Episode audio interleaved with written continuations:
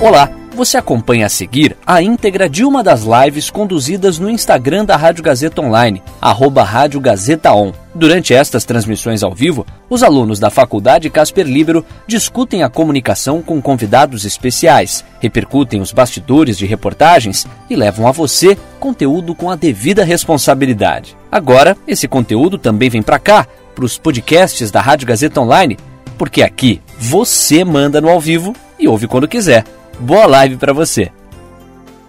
Boa tarde todo mundo, como é que vocês estão? Tudo belezinha por aí? Para quem não me conhece, eu me chamo Matheus Santos. A gente está começando mais uma live da Rádio Gazeta Online em parceria com a revista Esquinas. Como vocês já, já conhecem, né? Uma live que acontece toda semana, sempre de segunda, quarta e sexta, neste mesmo horário, às 4 horas da tarde em ponto. Já quero agradecer pela companhia aqui do pessoal. Isa Novelli com a gente, boa tarde, obrigado por se conectar aqui para assistir a gente. Bruna Nery, um beijão, obrigado também. Nath Nascimento com a gente também. Enfim, obrigado, viu, galera? Valeu pela companhia. E como todas as nossas lives, o nosso grande foco aqui é destrinchar algumas reportagens da revista Esquinas, sempre focando nos bastidores, né, de como essas reportagens foram feitas, né, como elas foram realizadas, como foram produzidas e também trazer a percepção dos repórteres responsáveis por essas reportagens. Hoje, em específico, a gente vai falar sobre um assunto bastante bacana e bastante importante também, que é, é um órgão chamado Acnur né, um órgão que cuida de refugiados. Enfim, daqui a pouco a repórter vai contar pra gente. Quem escreveu essa reportagem foi a Camila Nascimento, que é a nossa entrevistada de hoje. Mas antes de eu conectá-la aqui com a gente, já quero é, falar para vocês, caso vocês tenham alguma dúvida, alguma questão sobre os bastidores mesmo da reportagem, ou é claro, a percepção da Camila em produzir isso, é só vocês mandarem para gente e ela vai responder. Beleza? Larissa abriu aqui com a gente, brigadão pela companhia, valeu, um grande beijo, um grande abraço. Lembrando, alguma questão, alguma dúvida, alguma pergunta, alguma inquietação, é só vocês mandarem que ela vai responder. Julia Gianola também, beijo, obrigado pela companhia. Vamos conectar então ela aqui para a gente poder ouvir a especialista no assunto. E aí, Camila, tudo bem? Belezinha? Tudo e você? Tudo certo também, obrigado por conversar comigo hoje, viu? Obrigada a você pelo convite. Olha, a Camila, pessoal, para quem para quem está assistindo hoje pela primeira vez as lives aqui da Rádio Gazeta, super experiente, mais experiente que eu, inclusive, nessas lives. Então, qualquer dúvida que vocês tiverem, mandem que ela vai responder, beleza? É... Camila, para a gente começar, assim, eu queria que você explicasse um pouco mais sobre a tua reportagem, porque assim, a gente sabe que o coronavírus é, é o centro das atenções de 2020, mas o recorte que você fez, eu particularmente achei bastante interessante, não só por trazer o lado dos refugiados, mas também trazer o lado pela, pela, pelo órgão que cuida deles, né, que está de olho nisso. Então eu queria que você contasse um pouco mais sobre o que é o Acnur, né, o Alto Comissariado das Nações Unidas para os Refugiados, né, e como eles têm lidado com isso, qual que é o trabalho deles é, dentro de, de todo esse período que a gente está passando. Então, como você disse, o Acnur ele é o Alto Comissariado das Nações Unidas para Refugiados, né? Que é a agência da ONU que cuida dessas questões relacionadas a refugiados. Então, o Acnur ele vai, ele cuida desde as relações de, de fronteiras, de fronteiras com os países, uh, ele cuida de atendimento, suporte dentro dos campos de refugiados ou para as pessoas que estão nas fronteiras tentando entrar também, dando assistência sanitária. Hum. Uh, Agora, na pandemia, eles estão tomando várias medidas kits de higiene. E também, dentro dos campos de refugiados, cuidando de todo tipo de situação também, inclusive relacionada à educação das crianças refugiadas.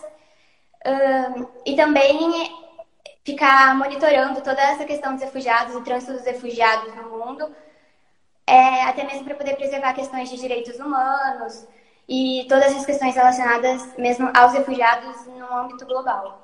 Uhum. E, e, como é que foi que você conheceu o trabalho deles? Como é que, assim, não essa pauta em si, mas como é que você chegou a conhecer o Acnur e o, e o impacto que eles têm aí no, no mundo afora? Eu acho que o Acnur é uma, por ser da ONU, né, uma e, e por realmente ser uma organização humanitária que está na maioria, que está em todos os campos de refugiados no mundo todo, ela é bem famosa, então eu já conhecia a Acnur já há bastante tempo, né? E eu já sabia um pouco do trabalho que eles faziam, de proteção dos direitos humanos e, e tudo mais, tipo, de assistência dentro do, dos campos de refugiados. E era uma curiosidade minha como que eles estavam lidando na pandemia. Uhum. Olha, é, eu queria agradecer aqui antes de a gente continuar com, com as nossas perguntas. Eu sou um pouco cego, viu, galera? Todo mundo que está aqui, porque muita gente se conectou nos últimos minutos, mas a Mari Galvão mandou aí palmas, um joinha, coraçõezinhos brancos. Obrigado aí, valeu pela companhia. É, se tiver alguma, alguma questão sobre a reportagem, é só mandar que a Camila responde pra gente. E, e Camila, assim, é, olhando o retrospecto mesmo de outras matérias que você fez, não só para revista Esquinas, mas matérias é, para faculdade, esse tipo de coisa, é, você já tinha falado de, de refugiados é, em, em, alguma outra reportagem. É, eu queria que você comentasse como é que foi esse processo de pesquisa para entender um pouco mais sobre eles, sobre a organização, todo o processo de apuração que você precisou passar para essa reportagem poder chegar até a gente. Então, eu nunca tinha feito nenhuma reportagem, nada relacionado à questão dos refugiados, né? Mas quando eu comecei o processo de pesquisa, eu comecei a procurar por ONGs, organizações que estivessem presentes nos campos de refugiados para poder passar como está a situação, né? E a Acnur, ela, por ser agência da ONU, ela é que está mais, mais envolvida, mais presente em todos os campos de refugiados, nas fronteiras, e tem mais contato com todos os imigrantes, as pessoas que estão pedindo asilo, pedindo refúgio. Então, a Acnur, no meu processo de pesquisa, apareceu para mim como, como uma fonte que poderia me dar mais respostas, que poderia contar para mim como que estava sendo a situação durante a pandemia e também porque pelo tamanho da ONU, eles são, eles são, ele é, são uma das agências que estão conseguindo dar mais suporte e completar as respostas nacionais, ajudando no combate do coronavírus entre a população refugiada. Uhum. E, e, assim, é legal você mencionar essa questão de, de como a Acnur serviu como não uma rota de escape assim, mas foi a fonte que você conseguiu para poder traduzir toda a pesquisa que você tinha feito, porque logo no início da reportagem você cita né, a fonte principal com quem você conversou, que trabalha é, na Acnur. E eu queria que você comentasse um pouco sobre isso agora, porque assim, a gente sabe como o coronavírus já, já traz diversas dificuldades assim é, para o fazer jornalístico, mas ainda mais a sua pauta assim que não sei, parece que são fontes ainda mais difíceis de serem acessadas, né, pelo trabalho que eles fazem, pelo impacto que eles têm. Então, como é que foi isso para você conseguir encontrar esse contato, fazer esse contato, é, realizar as entrevistas? Foi muito complicado? Foi fácil de fazer isso? Conta, conta um pouco dessa trajetória aí de, da arte de, de sujar sapatos. Então, no trabalho de pesquisa, mesmo pesquisando, eu entrei no, no portal da Acnur, entrei na internet, pesquisei o máximo e dentro não, não esperava que fosse ter todos os contatos dentro da, do site da Knur dos porta-vozes para você poder conversar, poder tirar dúvidas, que é um espaço destinado à imprensa, né? Que se você quiser fazer uma entrevista, você pode, então você entra em contato com eles.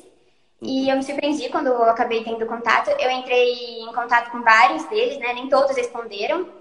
E, e daí eu obtive respostas principais de quem eu queria mesmo. Mas a minha primeira fonte, como você falou, a principal foi a Marjana, a Marjana Bergman, né?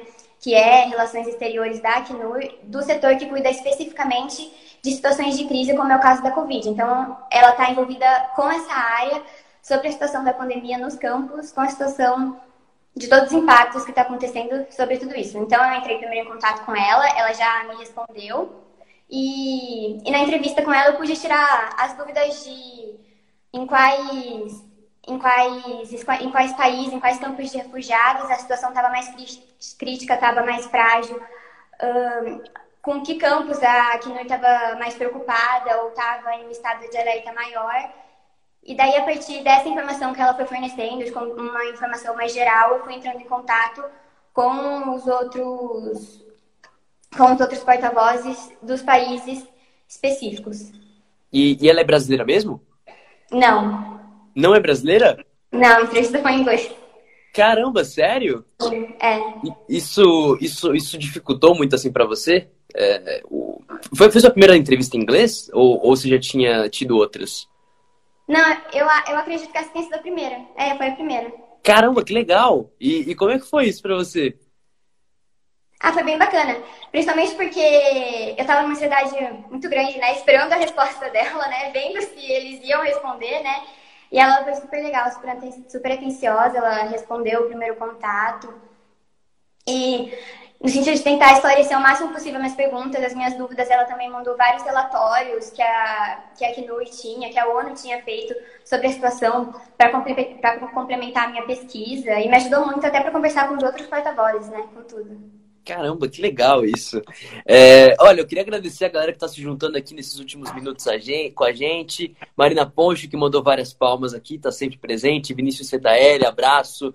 Guilherme Oliveira, meu parceiro de TCC aí, tamo junto, meu querido, abração. Lembrando a todo mundo, pessoal, que se vocês tiverem alguma questão, alguma dúvida sobre a reportagem em si, ou sobre a percepção mesmo da Camila de, de tudo que ela fez, é só vocês é, mandarem aí, beleza? Que ela responde sem nenhum problema. É, Camila, até aproveitando isso que você falou sobre ela não ser brasileira, eu queria voltar um pouco o foco para o Brasil mesmo. É, como é que a Acnur atua aqui no nosso país, na prática mesmo? O que eles têm feito no Brasil, que a gente pode dizer até que, que é de, diferente de outros lugares? Enfim, como é que é o campo de atuação deles aqui no nosso país? Então, aqui no, nosso, aqui no Brasil, a Acnur ela tem dois perfis principais, né? O primeiro deles é o mais emergencial, que é no norte do país, relacionado principalmente aos refugiados venezuelanos, né? Que, que entram no país, que aumentou, que estão entrando em um fluxo mais intenso nos últimos anos. E o segundo perfil é com os refugiados de diferentes nacionalidades que estão espalhados, espalhados pelo Brasil, pelo Brasil todo. Uhum. E aqui no Brasil ela tem atuado daí entregando kit de higiene, é, ajudando os refugiados a conseguir também pedidos de refúgio, conseguir o refúgio no país.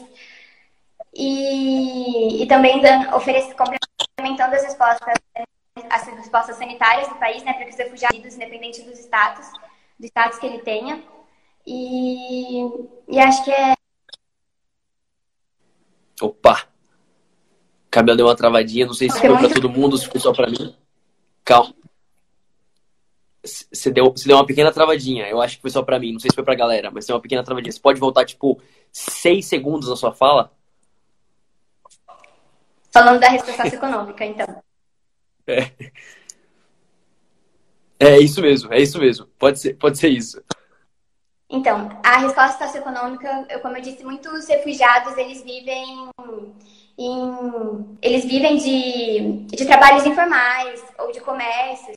Então, a pandemia colocou em risco a maioria da renda deles, provavelmente toda a renda deles. Então, a Acnura age também aqui no Brasil, complementando, complementando as ações de respostas financeiras, né? Inclusive, um apelo que a Acnur faz é de que envolvam os países refugiados é, os refugiados na, na resposta, a, a resposta socioeconômica à Covid também. Então, aqui no Brasil, eles, os refugiados que se encaixam nesse, no perfil do auxílio emergencial, a CNUI também tem ajudado eles a ir atrás do auxílio e a conseguir esse auxílio, desde que eles se encaixem, como eu disse, nos critérios estabelecidos pelo governo federal. Uhum. E, e assim, é... então, ah, Moda em, Moda em Rodas comentou aqui, volta a resposta, voltou. Ela voltou para poder complementar. Achei que tinha travado só para mim. Valeu aí pelo, pelo toque. É... Camila, assim, com, como é que a Acnur tem lidado, se é que a gente pode dizer assim, com o coronavírus no Brasil? Você acabou de citar alguns exemplos, mas assim, é, eu queria saber, eles têm alguma ajuda externa? Tem alguém que, que contribui com isso para ajudar os refugiados que estão, por exemplo, aqui no Brasil?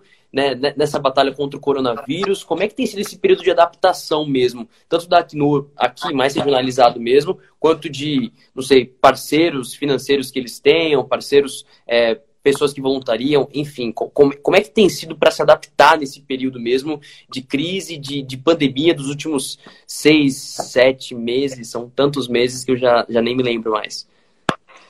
Então, a Acnur, ela ela tem apoio financeiro, ela recebe doações, né, de todos os tipos. Aqui no Brasil não é diferente.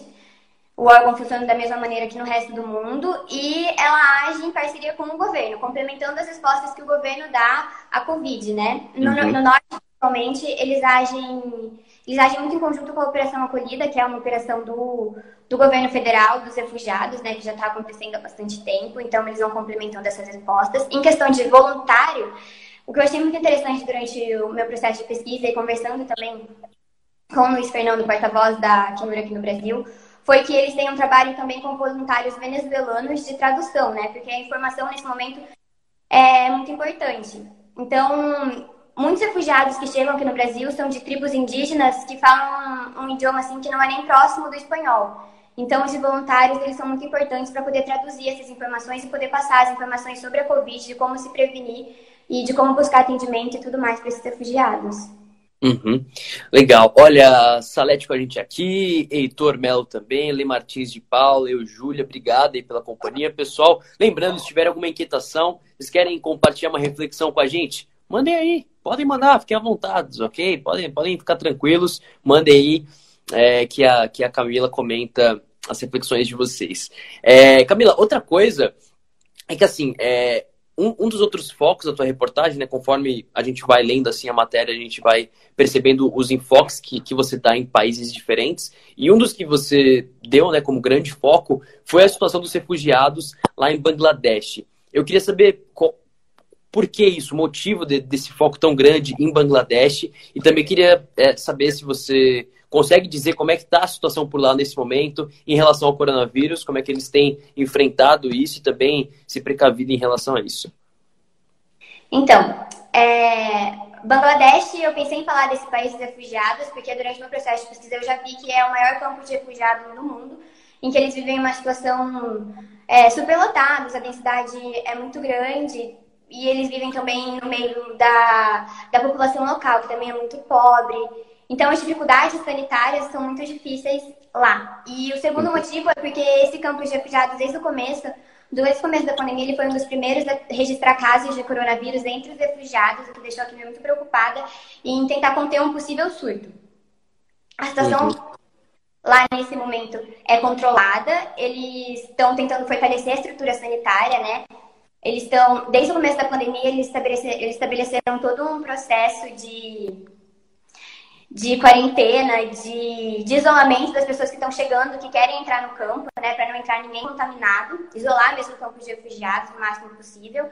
E fortalecendo a estrutura sanitária, eles têm é, 12 centros de atendimento, que, é, que ajuda o apoio humanitário de várias ONGs e da Acnur, eles estão tentando construir, né? E já tem seis dessas que existem atualmente. E para pessoas que estão em estado crítico, tem o hospital, que assim como as clínicas, é, atende também a população local.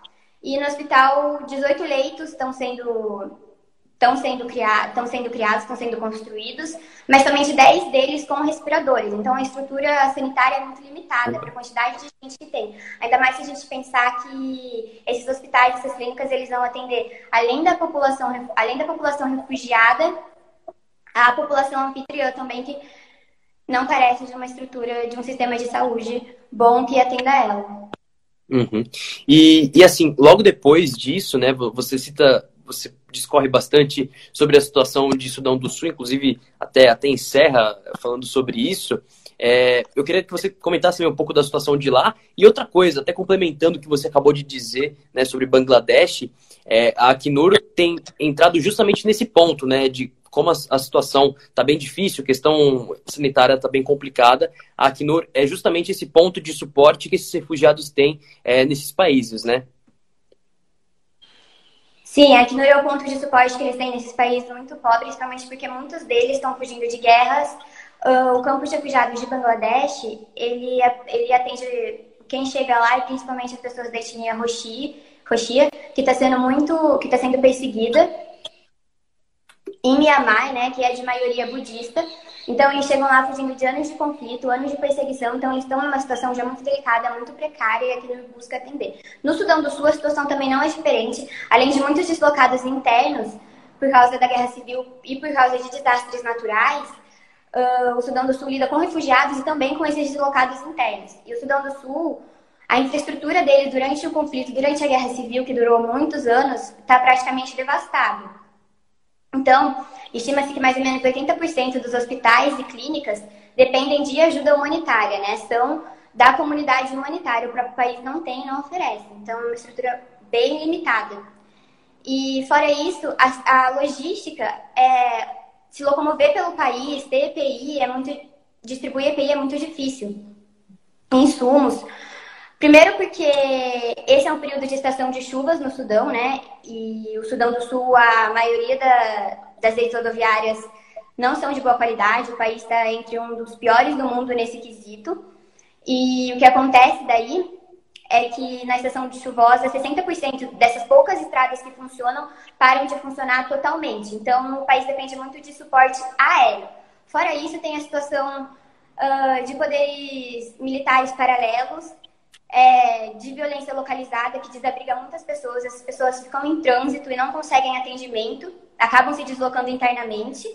E também as restrições que foram necessárias, né, que precisaram ser colocadas de movimento para impedir que o vírus se espalhasse pelo país, também acabam prejudicando que, os, que a ajuda humanitária se locomova, entregando EPIs e tudo mais, esses itens que salvam vidas. Uhum. É, olha, eu quero agradecer aqui o professor, o mestre, né, Rodrigo Rati, que está participando com a gente. Ele, inclusive, mandou uma pergunta te prestigiando aqui, hein? Disse parabéns pela reportagem e como é que veio o interesse em cobrir essa pauta de um grupo que é muitas vezes invisibilizado? Boa palavra, gostei. Então, essa inclusive foi uma questão para mim, né? Porque quando eu pensei em, em a minha inspiração para fazer essa pauta, que eu tive a ideia foi de uma frase do secretário-geral da ONU, né, Antônio Guterres, que ele deu uma declaração dizendo que os refugiados, as pessoas em trânsito nesse momento, durante a pandemia, estão vivendo três, três crises, né? A de proteção, a socioeconômica e uma outra crise sanitária. Uhum. Então, conforme eu fui pesquisando, fui vendo notícias, a maioria das notícias eram relacionadas a campos na Europa ou mais focados na Europa mesmo, e esquecendo os campos de refugiados é, no continente africano ou, ou até mesmo em Bangladesh. As poucas notícias que tinham era falando pouco sobre os refugiados que tinham sido contaminados, que foram nos primeiros campos, então eu procurei dar maior visibilidade a esses outros, a esses dois países que não recebiam tanta atenção e que também recebem um grande número de refugiados. Como eu disse, em Bangladesh é o maior campo de refugiados do mundo. E aqui no uhum. Brasil, queria passar mesmo o contexto nacional do que está acontecendo aqui dentro. Legal. E, e, assim, até, até seguindo isso que, que você falou agora, Camila, é, é, é, eu acho que uma das coisas mais interessantes assim da tua reportagem é o fato de que você é, consegue trazer vários focos diferentes de como está a situação dos refugiados em determinados países, como a gente falou, Bangladesh, Sudão do Sul, aqui no Brasil também. E claro que isso não é nada fácil, né? Porque assim, a, a, pesquisa que você precisou fazer ela foi muito mais extensa do que se você tivesse focado apenas é, no Brasil ou, ou, só em Bangladesh. Enfim, é, você realmente conseguiu trazer esse foco sem que ficasse é, jogado, algo do tipo. Ficou bem bacana, bem explicadinho. Então, cada situação deu, deu para a gente visualizar muito bem, assim, né? E eu queria saber como é que foi isso para você de trazer tantos focos diferentes e qual foi uma, a parte mais difícil para você de, de conseguir abordar é, esses, esses locais distintos assim e conseguir, sabe, dar o espaço que cada país precisava, né, que cada situação de refugiados precisava dentro da sua reportagem. A minha apuração ela foi bem extensa, porque eu comecei a pesquisar e você começa a perceber que cada campo de refugiado, cada país, eles têm uma situação que é extremamente particular dos outros e muito diferente, então fica muito difícil você falar generalizadamente, então eu, eu quis dar essa, especi essa especificidade também um pouco maior nesses países, que eu achei que a situação estava mais crítica. E, inclusive, eu falei com, com. Esses são os países que eu selecionei, né? Mas eu entrevistei porta-vozes de outros, de outros países, né? Que eu tive que cortar, da Jordânia e do Paquistão, né? O Paquistão tinha umas questões bastante interessantes relacionadas à fronteira, que estavam começando a surgir agora. E a Jordânia, ela tem os campos de refugiados na Jordânia, eles conseguiram crescer de uma forma de uma forma bem organizada, tem uma estrutura de saúde bem legal. Uh, os alunos eles estão conseguindo ter aulas durante a quarentena, então é uma situação assim é, que foge da bem diferente da realidade da maioria dos outros campos de refugiados do mundo. Então, eu também queria trazer, entender um pouco mais desse outro campo. Mas foi muito grande, tinha muito conteúdo para pôr na matéria. Então, na hora de escrever, eu tive que cortar e dar uma priorizada em alguns países, alguns campos que eu achava que ia ser mais interessante falar sobre. Hum, inclusive, como é que foi isso, assim, para você cortar isso da sua reportagem? Eu, assim, quando, quando eu escrevo alguma coisa e eu preciso cortar algo, sempre me dói muito o coração, porque é como se fosse, não sei, um pedaço nosso que a gente está tirando da reportagem, assim, ainda mais nesse caso em que você precisou fazer tanta pesquisa. Como é que foi para você decidir o que, o que ficaria dentro da matéria, o que ficaria de fora, e como foi para para dar o veredito final de que assim, preciso tirar isso, porque não vai ter como manter tudo isso na mesma matéria. Então, é dolorido, né? Porque você você pesquisa, você faz tudo e na hora de, na hora de colocar isso no papel, é, de colocar na matéria, acaba, acaba não, não tendo espaço, fica uma, fica uma coisa muito longa. E especialmente a entrevista da Jordânia, né? A situação da Jordânia era muito legal, era um contraste, um contraste muito interessante, né? Para mostrar como um país ele consegue entender os refugiados, os refugiados eles fazem parte, tem um, um são, fazem, tem maior participação dentro da comunidade. Então seria muito interessante trazer esse contraste, mas acabava ficando muito longo, muito, muito extensa a matéria, né? E eu queria dar o foco, né? Eu não poderia dar o foco necessário a esses países em específico se eu continuasse falando desses outros dois países, que eram o, o Paquistão e a Jordânia. Então eu optei por cortar esses dois países da matéria, né? Mas foi bem difícil, tanto que eu demorei bastante tempo para para fazer a matéria. No sentido não de que eu não sabia como começar, mas eu não sabia o que tirar da matéria, né? Então demorei muito tempo para decidir, para aceitar tirar alguma coisa.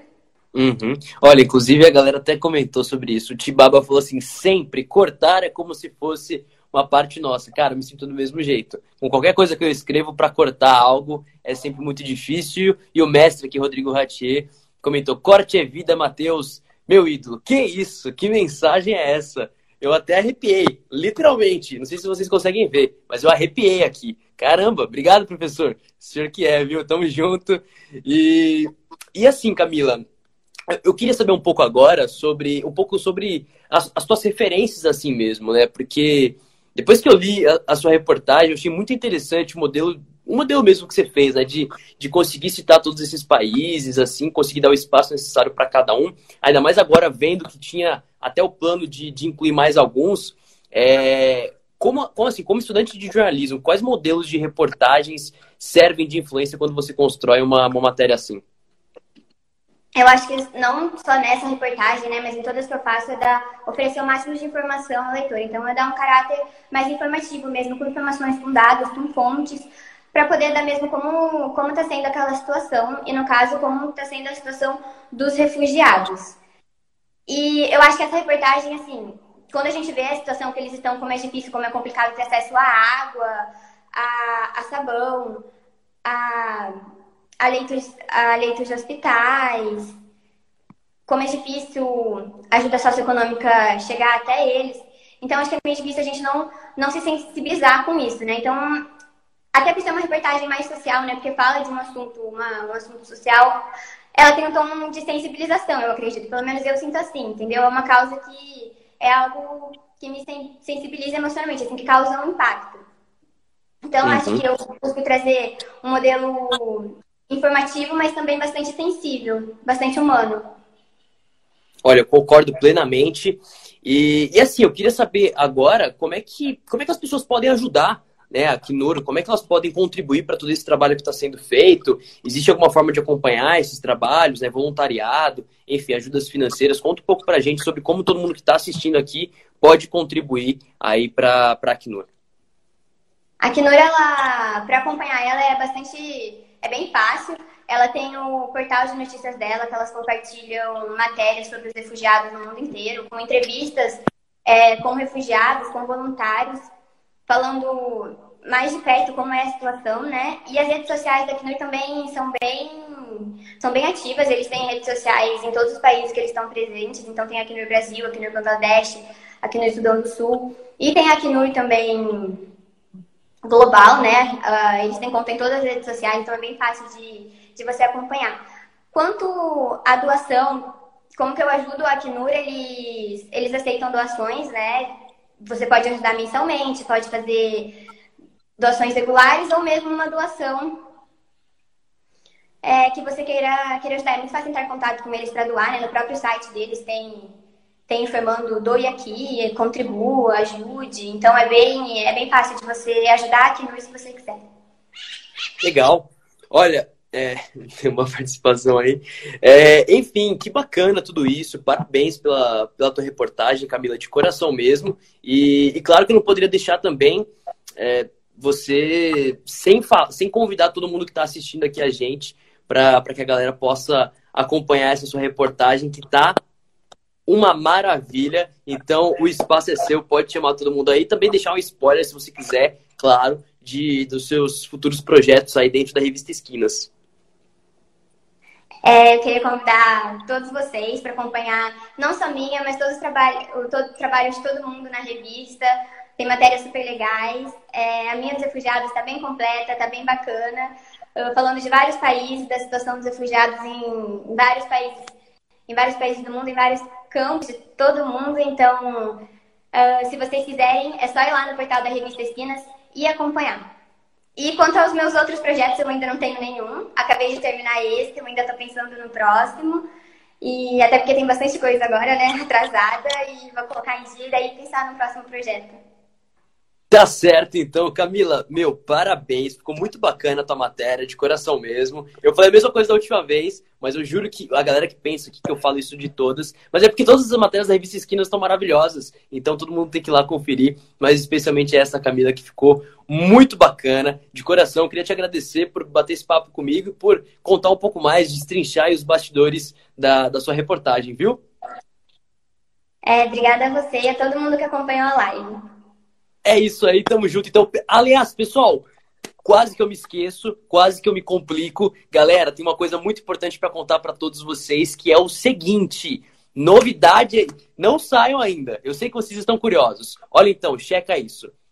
5 horas da tarde, daqui a pouquinho, lá no radiogazetaonline.com.br, tem discoteca Gazeta, galera. Tá imperdível. Hoje nós teremos quem? O cantor e compositor, ele. Ele mesmo que vocês estão pensando. Silvio Brito, 45 anos de carreira e ficou famoso nos anos 70 por conta das músicas de protesto. O cara é uma lenda viva, basicamente. Vocês não podem perder isso 5 horas da tarde. E para quem chegou agora no finalzinho, Kenny Alice, essa a galera aí, não se preocupem que vocês não perderam a live. Sabe por quê? Vai ficar salvo aqui no nosso IGTV, é só você entrar lá no nosso perfil e também no nosso canal do YouTube. E é isso. Mais um recado muito importante. Sexta-feira eu estou de volta no clima de sextou, 4 horas da tarde, com mais uma entrevista muito bacana. Camila, de novo, brigadão. Grande beijo, valeu, viu? Beijo, tchau. E aí, curtiu? Essa foi a íntegra de uma das lives conduzidas no Instagram da Rádio Gazeta Online, arroba Rádio Gazeta On. Siga a gente por lá e fique ligado nas novidades são os alunos da Faculdade Casper Libero com a mão na massa para levar a você um conteúdo de qualidade. Podcasts Rádio Gazeta Online. Você ainda mais conectado.